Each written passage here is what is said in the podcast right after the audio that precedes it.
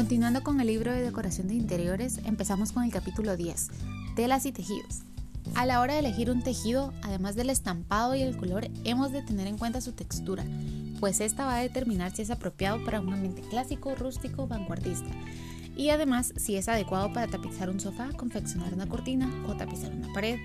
Los tejidos se pueden obtener de dos formas, ya sea natural o química.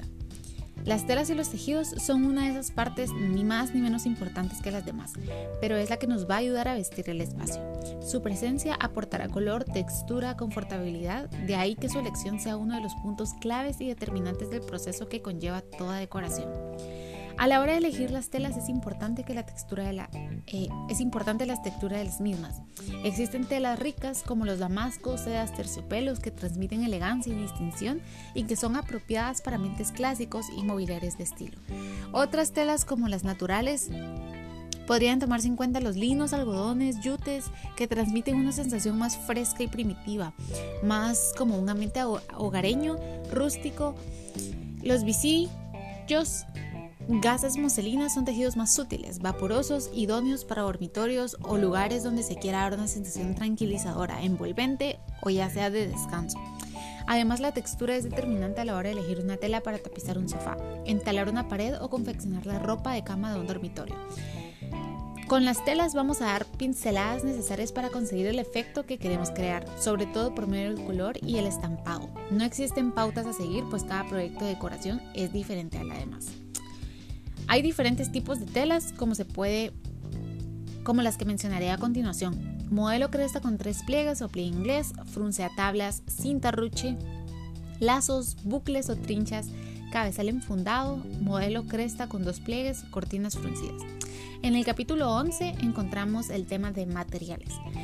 Cada obra de decoración es distinta y tiene sus propias connotaciones y necesidades. Por tanto, existen sus puntos propios de partida nos vamos a encontrar con unos materiales existentes en suelos, en paredes y en techos, así como unas instalaciones y una carpintería en puertas y ventanas. Todo esto son limitaciones que en realidad son un punto de arranque para crear un ambiente. Debemos decidir lo que es conveniente conservar y lo que es conveniente cambiar. Para ello hay que empezar a pensar en las relaciones que se crearán cuando los elementos que compongan una habitación se vayan a reunir. Hay que tener en cuenta combinación de colores y considerar la posibilidad de utilizar conjuntamente materiales naturales como yeso, madera o combinar superficies como barro cocido o mármol. Existen eh, clasificaciones de revestimientos. Hay revestimiento en suelo, como los pavimentos continuos, pavimentos discontinuos, pavimentos de cemento y pavimentos de vidrio. También hay entre los pavimentos discontinuos se encuentra piedra como mármol, pizarra, granito, madera, o tierra cocida. Los materiales actuales hay por montón, ya que cada día salen al mercado nuevos materiales que ofrecen nuevas posibilidades estéticas, como los cristales que dejan pasar luz, pero no los rayos ultravioletas ni el calor.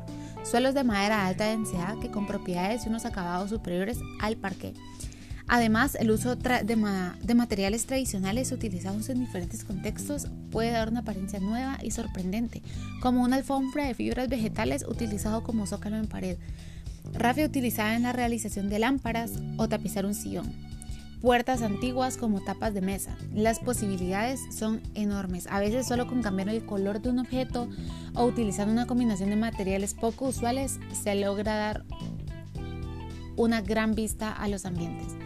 En el último capítulo se encuentra el merchandising. El merchandising puede ser la serie de acciones destinadas a realzar y animar los productos en venta. Para un productor fabricante es uno de los elementos del marketing y el resorte principal de su estrategia comercial, sobre todo en las grandes y medianas superficies de ventas modernas. Para un decorador de interiores de un establecimiento, el marketing es la clave para captar la, atención del consumidor, aunque no olvidemos que el producto tiene que poseer alguna cualidad intrínseca que le ayude a venderse por sí mismo. A través del merchandising se puede obtener el conocimiento del mercado, también se puede obtener conocimiento de productos y conocimientos de beneficio. Teniendo en cuenta estas gestiones, la decoración del local estará íntimamente relacionada con la línea a seguir de ventas que se realizan en los mismos. El buen decorador tiene que tener en cuenta el conocimiento del mercado de los productos y del beneficio para la decoración del establecimiento. La utilización del marketing en la decoración de interiores tendrá los siguientes objetivos. Captar la atención del consumidor, desarrollar su interés, despertar su deseo, que se ejecute la acción de compra, brindar los servicios que satisfagan las necesidades, aumentar el índice de rotación de los productos en el punto de venta, maximizar la rentabilidad del punto de venta y disminuir los costos de operación de los distribuidores. Muchas gracias.